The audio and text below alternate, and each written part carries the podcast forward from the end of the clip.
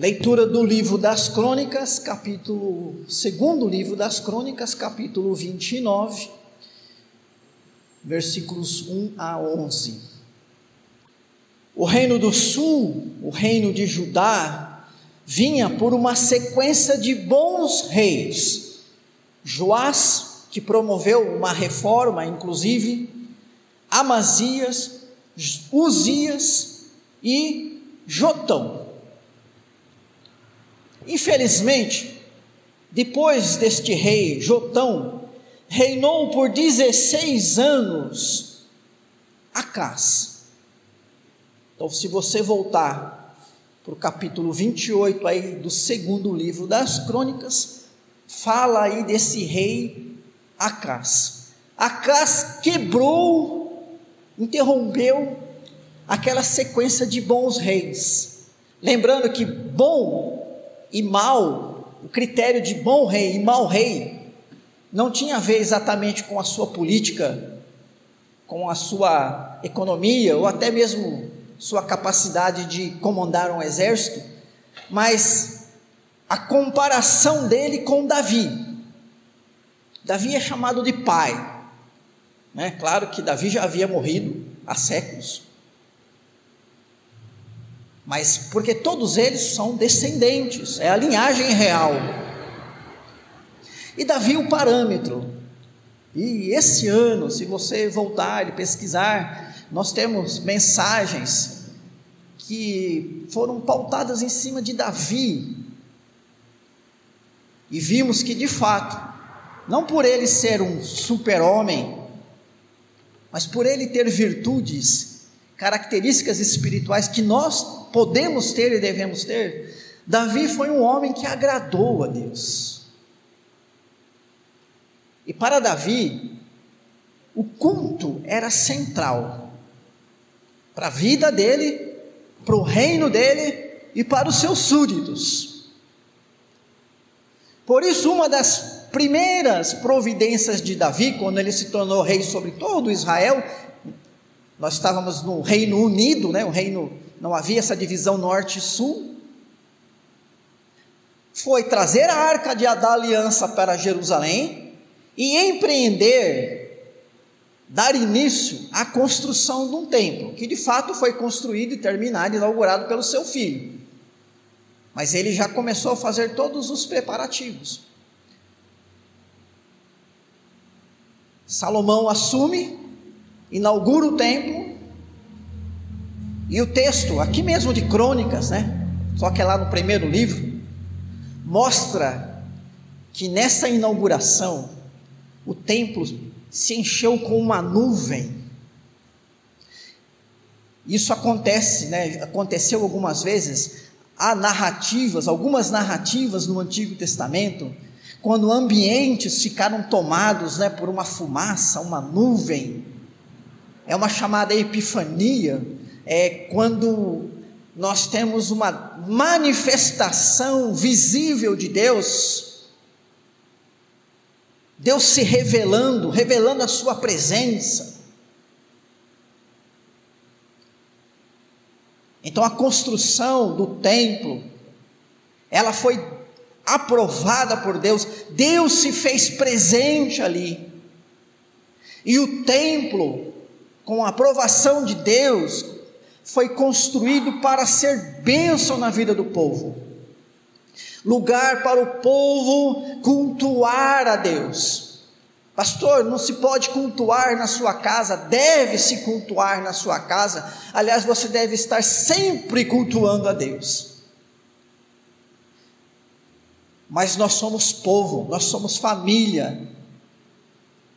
Nós somos aquilo, aquela aquela palavrinha usada, né? desde a tradução lá do, da Septuaginta, né, que traduziu para o grego o, o Antigo Testamento, a eclesia, ou seja, a congregação, o povo de Deus reunido. E nós precisamos e devemos ter esse momento de culto coletivo. Como um povo, nós precisamos erguer a nossa voz de adoração a Deus. Então há aquele momento seu individual, ele tem que existir. Porque também se não há esse momento individual, como você vai estar nesse momento coletivo, não é isso? Mas há esse momento do povo congregado. Por isso a igreja não começa no Novo Testamento. A igreja está sempre, sempre esteve presente com o povo de Deus. A palavra igreja, sim, vai aparecer lá no Novo Testamento. Então, o templo estava ali. Mas o templo por si só, irmãos e irmãs, não garante nada. Pedras edificadas, madeira, pedras preciosas, metais preciosos, móveis, utensílios. O templo sempre foi instrumento na religiosidade do povo de Deus. Existe os meios, os instrumentos, mas eles nunca substituem o verdadeiro coração do adorador. Porque, como disse Jesus, os verdadeiros adoradores que o Pai procura são aqueles que o adoram em espírito e em verdade.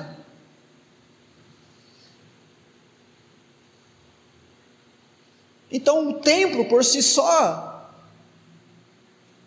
e uma religiosidade formal por si só, não foram suficientes para sustentar um povo que vinha reiteradamente agindo com infidelidade e desobediência.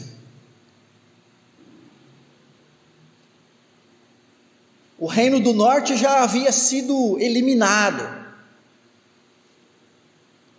As dez tribos que começaram, que se separaram e tiveram como seu primeiro rei Jeroboão, e depois uma sequência de reis, um pior do que o outro. Se debandaram tanto para a infidelidade, para a ingratidão,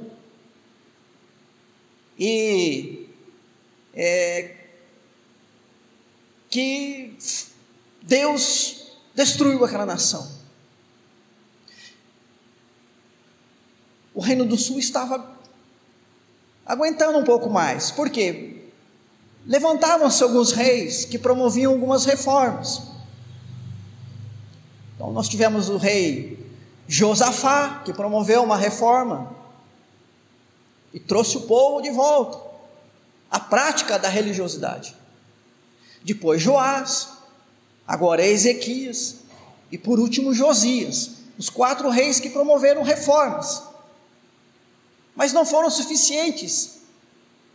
Infelizmente, mais para frente, você verá, né, que pessoas más como Acas sempre estiveram presentes.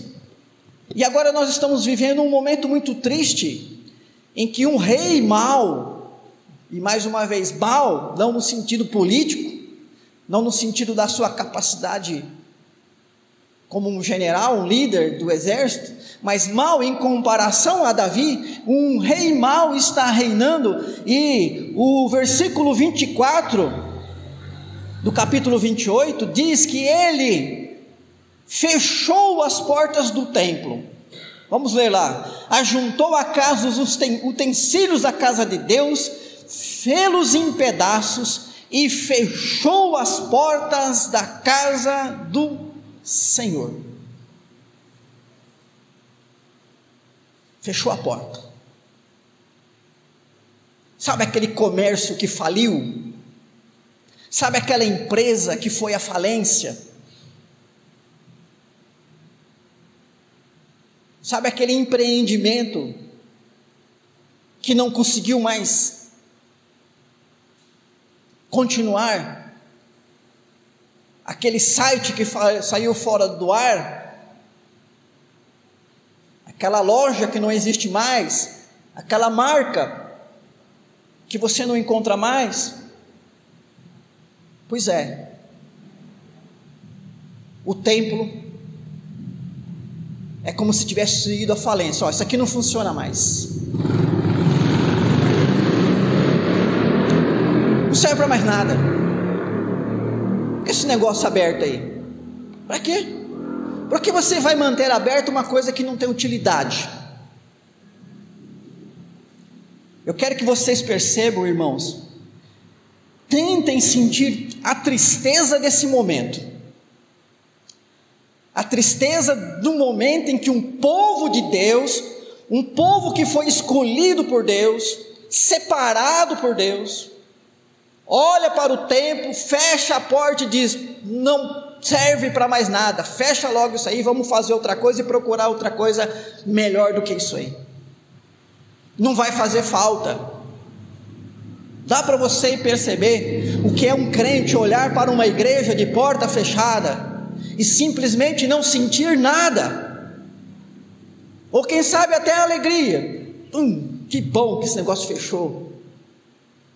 Uma coisa a menos, um compromisso a menos, um lugar a menos para ir, um problema a menos na minha vida, uma coisa a menos para me incomodar. E não vai fazer falta. Será que esse, essa pandemia trouxe esse tipo de sentimento para algumas pessoas? Quando de repente nós ficamos, a igreja, né, talvez em quase todo mundo, mas no Brasil isso aconteceu, de repente fecha as portas, nós não ficamos sem igreja porque hoje nós temos essa questão da, da, da é, dos cultos online, Talvez alguém ache que é a mesma coisa, mas não é, né? E será que vivemos ou, ou, ou temos caso de pessoas que, olha, a igreja fechou e agora, não sei, não fez falta. Nossa, abriu de novo? Ah, estava tão bom fechado. É esse momento que nós vivemos, irmãos, irmãs. Nós não estamos falando de nação pagã, nós não estamos falando de um povo que não conhecia Deus. Estamos aqui focados num povo israelita, descendentes de Jacó, netos de Abraão, foram escolhidos por Deus para ser povo, povo de Deus. Essa é situação que esse rei Acas promove, né? E no versículo 7, que nós já lemos do versículo 29, o povo, né? Porque o rei poderia fazer isso e o povo, não, imagina, o rei fez uma coisa dessa, mas nós vamos continuar servindo ao Senhor. Não é isso? Ou será que se eu chegar, irmãos, eu estou encerrando o meu ministério pastoral a partir de domingo que vem, não sou mais pastor, eu não venho aqui em lugar nenhum mais. Vocês vão deixar de ser crente também ou não? Vocês vão abandonar a fé também ou não? Olha, que tristeza, né? Pastor Alexandre fazer isso, mas a gente vai, se lá não, tiver ninguém lá, a gente vai em algum lugar.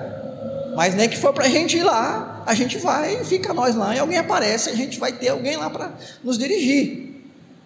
Mas não, o povo vai na mesma sequência. Então, é, o, a palavra de, de, de, Ezequias aqui era dirigida aos, aos sacerdotes, aos levitas, dizendo: olha, né, versículo 7, vocês, né, os nossos, os seus, os anteriores a vocês, né, no tempo do rei Acaz, fecharam as portas do pórtico, apagaram as lâmpadas, não queimaram incenso, nem ofereceram holocaustos nos santuários ao Deus de Israel. Ou seja, simplesmente, né, cessaram o serviço religioso. Não tem mais pregação, não tem mais louvor, não tem mais culto, né? Não tem mais encontro, não tem mais curso, não tem mais escola dominical, não tem mais SAF, não tem mais UPA, não tem mais é, trabalho missionário, não tem mais nada.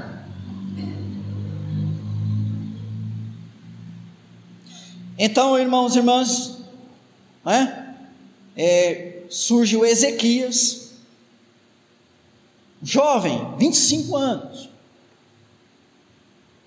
Lá no segundo livro dos Reis, capítulo 18, versículo 5 diz assim: diz assim, olha, nem antes, nem depois houve rei semelhante a ele entre todos os de Judá. E literalmente está escrito assim: porque se apegou ao Senhor, que é o tema da nossa mensagem. Apegados ao Senhor. O rei Ezequias, olha, nem antes nem depois teve rei igual ele. Por quê? Por política, por economia, por guerra? Não. Porque ele se apegou ao Senhor, confiando e obedecendo integralmente a Deus. A palavra apegar, que aparece aí, é uma palavra hebraica que significa grudar, colar, unir-se, criar vínculo. Por exemplo, ela aparece em Gênesis 2, 24, quando lá Adão diz: Por isso deixa o homem pai e mãe e se une à sua mulher, e se unir, se une à sua mulher e tornam-se os dois uma só carne. Então, a união, uma só carne, a união conjugal, lá em Gênesis 2, 24, é essa palavra aqui, essa mesma palavra. Então, o que está querendo dizer o texto é o seguinte: Ezequias foi um homem grudado em Deus, um homem com vínculo no Senhor. A comunhão de Ezequias com Deus era como a comunhão de marido e mulher. Porque nas nossas relações humanas, nós temos relação patrão empregado, amigo, amigo, amigo, amiga, né? Pai, filho, enfim. Mas existe uma relação especial que une duas pessoas diferentes, que nem são parentes, nem têm o mesmo sangue, que é a união conjugal. E muitas vezes nas Escrituras, a relação de Deus com a igreja, a relação de Deus com o seu povo, é figurada num casamento. Né? Quantas vezes você já deve ter lido isso? Aliás, nós, é, se eu não estou aqui enganado, foi o profeta Oséias que Deus é, usou o seu próprio casamento e fidelidade no seu casamento para mostrar, né? Olha, Está vendo a mulher de Oséias, infiel a ele? Largou o marido que tanto a ama para se tornar uma prostituta? Vocês estão fazendo a mesma coisa, vocês estão se prostituindo. Em que sentido? Vocês não me conhecem mais, e não me adoram mais, estão adorando a Baal e servindo a Baal e dizendo que a prosperidade de vocês não vem de mim, mas vem de Baal. Então vocês são semelhantes a Gomer, a mulher de Oséias, a prostituta, a infiel, a adúltera. Nós temos uma mensagem sobre Oséias que você pode rever. Então veja só, o, o Ezequias foi um homem que o diferencial dele foi comunhão com Deus, foi vida com Deus. E é essa mensagem para hoje, queridos, porque nós também podemos ser pessoas, e devemos ser pessoas, cuja principal marca seja um homem, uma mulher apegados ao Senhor, ou seja, em comunhão com Ele. E essa comunhão que Jesus disse lá em João 17: assim como eu e o Pai somos um, vocês também são um conosco. Então não é uma comunhão limitada, mas é uma grande, intensa comunhão. Essa comunhão precisa ser a nossa marca, queridos irmãos e irmãs. E essa comunhão é visível, é manifesta na nossa vivência.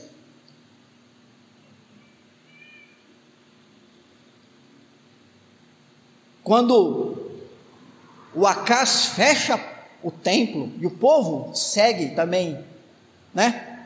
Esse mesmo procedimento, fecha literalmente as portas do templo. Figurativamente, o povo estava fechando o seu coração para Deus. E o que a, o Ezequias agora faz a, ao abrir a porta do templo, não foi apenas um gesto mecânico, um gesto político, não foi só para arejar, porque estava mofado lá dentro. Não, porque a narrativa de Segundo Crônicas 29 11 nos mostra três coisas importantes indicando que a abertura da porta do templo significou figurativamente o rei e o povo e os sacerdotes e levitas abrindo o seu coração para Deus. Ora, um homem apegado ao Senhor só poderia ter um coração aberto para Deus, não é isso? Seu coração está aberto para Deus.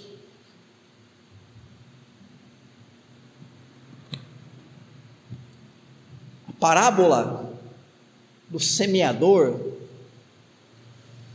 fala que algumas sementes caem ou caíram no solo espinhoso, cheio de espinhos. E a semente caiu ali, mas tinha também sementes de espinhos, espinheiros. Plantas que cresciam mais rápido que aquela semente, a semente da palavra. E Jesus, então, interpretando ele mesmo né, a parábola, por isso não temos erro, não temos como errar a interpretação dessa parábola, não é isso? Porque ele mesmo vai interpretar. Jesus diz assim lá em Mateus 13, 22, que esse solo espinhoso é comparado àquelas, àquelas pessoas que ouvem a palavra de Deus, que chega a germinar a semente, mas elas não produzem frutos, porque os cuidados deste mundo e a fascinação das riquezas ocupam o seu coração de tal modo que não há fruto, não há boa obra. Eles não produzem obras que glorificam a Deus.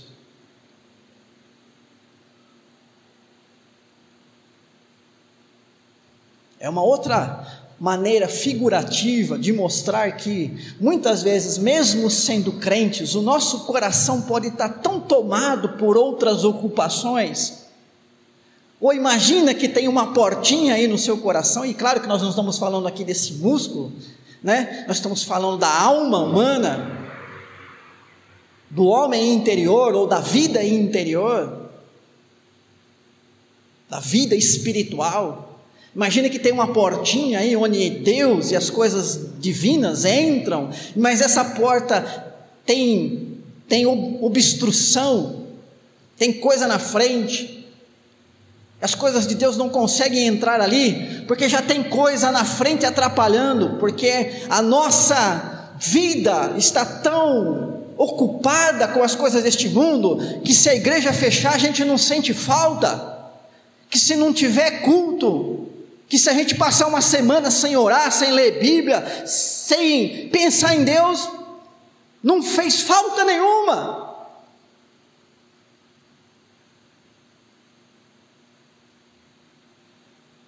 Ezequias, gente, vamos abrir o templo, mas eu quero dizer, vamos abrir o nosso coração. Três coisas que Ezequias coloca como alguém apegado ao Senhor, tem o seu coração aberto. Primeiro, vida santificada. Versículo 5. Eles disse: Ouvi-me, ó levitas, santificai-vos agora e santificai a casa do Senhor Deus de vossos pais. Tirai do santuário a imundícia. E não pensa você que imundícia aqui é poeira sujeira de passarinho, fuligem, não. São coisas cerimonialmente impuras, indignas de estar na casa do Senhor. Santificai-os, santifica a casa do Senhor. Vida santificada. Ezequias apela aos sacerdotes para que se santifiquem. Santificação é dedicação exclusiva da vida, do comportamento e dos pensamentos a Deus. É o abandono do pecado, um não ao um mundanismo Enquanto o pecado prevalecer, você não entra em comunhão com Deus. Viver em pecado, impossível comunhão com Deus. Então, abrir o coração a Deus significa fechar para o mundo e para o pecado. Um homem e uma mulher apegados ao Senhor tem coração aberto a Deus e fechado ao mundo. Tem vida santificada. Segunda característica de alguém que é apegado ao Senhor e tem o seu coração aberto a Deus é uma religiosidade ativa e autêntica. Versículos 6 e 7, já lemos, mostra que o povo deixou todo o serviço religioso parado, abandonou o serviço religioso. E agora Ezequias está, ó, santifiquem-se por quê? Ele está falando aos sacerdotes e levitas, por quê? Porque tem que começar de novo, vamos acender, né, o candelabro, vamos queimar o, o incenso, vamos voltar ao sacrifício, ou seja, vamos voltar a cultuar a Deus.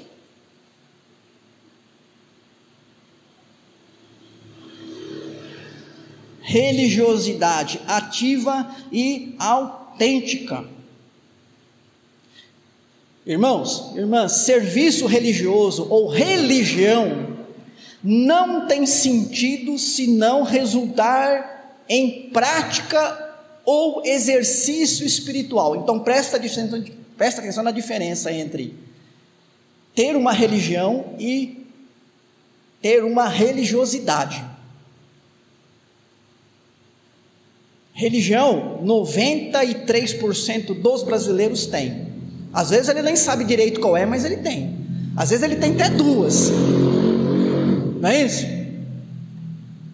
Às vezes ele é católico e crente ao mesmo tempo, às vezes ele é espírita e católico ao mesmo tempo, às vezes ele é é, kardecista e umbandista ao mesmo tempo, e cristão ao mesmo tempo, às vezes ele é da igreja X e Y ao mesmo tempo, porque no dia da prosperidade ele participa do culto na igreja do pastor X, né? no dia da quebra da maldição do apóstolo Y, e no dia da escola dominical ele vai no pastor presbiteriano, não é? Que é o mais chato de todos, é o culto mais chato de todos, mas ele vai, né? Porque ele precisa conhecer um pouquinho a Bíblia. Ah, enfim, ele é. De, eu sou de todas as igrejas. Olha, religiosidade é religião em prática. Mas é uma prática que você percebe pelos exercícios espirituais. Então é religião em que o sujeito que tem essa religião, ele ora. Ele conhece a Deus e a sua palavra. Ele jejua ele se envolve com o trabalho, com a obra cristã. Ele ministra. Está envolvido com essa obra.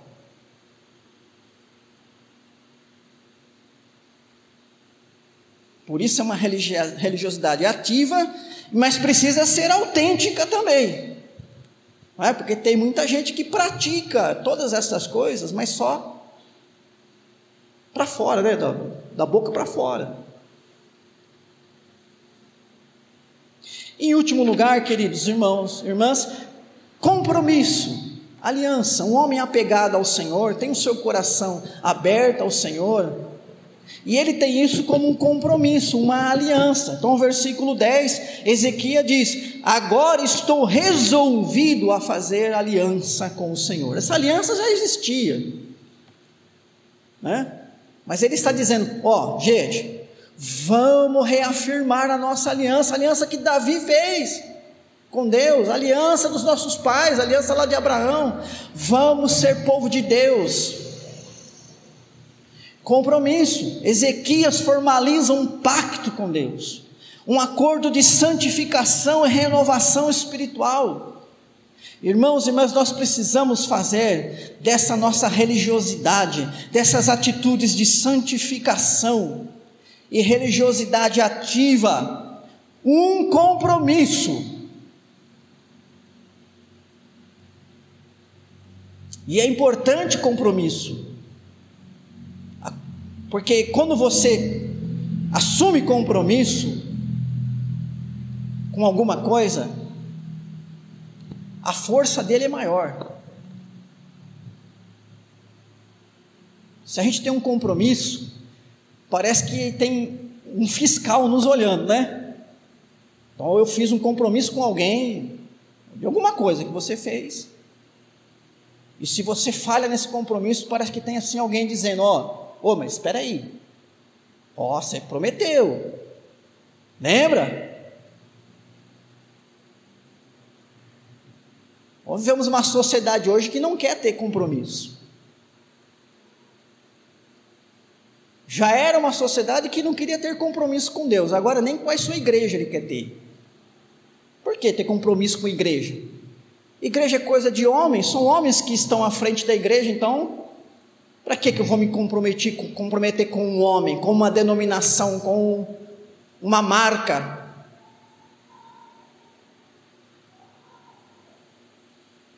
O compromisso fiscaliza, o compromisso incentiva, o compromisso também responsabiliza. Não é? Porque quando você disse para uma pessoa, eu vou, mas disse assim, eu vou. É uma coisa. Agora, quando você diz, olha, eu vou, eu garanto que eu vou, estou assumindo um compromisso aqui com você que eu vou. É diferente ou não é? Porque no primeiro caso, se você não for, tá, eu falei que ia, mas depois se der certo eu explico que não deu, né? Não prometi nada, só falei que ia e fui. Isso acontece, irmãos e irmãs, né? Em coisas triviais da nossa vida. A gente não assume compromisso com tudo. Mas é muito diferente quando a gente assumir um compromisso de ir a um lugar ou com alguém em algum lugar e não ir e de repente a gente tem que se justificar para a pessoa e vai saber ainda se há justificativa, né? Porque nem tudo tem, tem explicação, tem justificativa nem sempre. Então, irmãos e irmãs, nós precisamos ser pessoas comprometidas. É isso que Ezequias faz, gente. E para não ficar aqui só na conversa, para não ficar aqui só no, no diz que não diz, que é o negócio seguinte: aliança. Nós agora vamos estabelecer uma aliança com Deus, vida santificada, serviço religioso, de volta ativa. Essa é a nossa postura. Então, irmãos e irmãs, o versículo 11 é uma exortação. Eu quero que você acompanhe essa leitura que diz: Filhos meus, não sejais negligentes pois o Senhor vos escolheu para estardes diante dele, para o servirdes, para serdes seus ministros, queimardes incenso. Abra o seu coração a Deus, viva com compromisso uma vida santificada, uma vida de comunhão, de religiosidade ativa, sincera com o nosso Deus. Seja um homem, uma mulher apegados ao Senhor.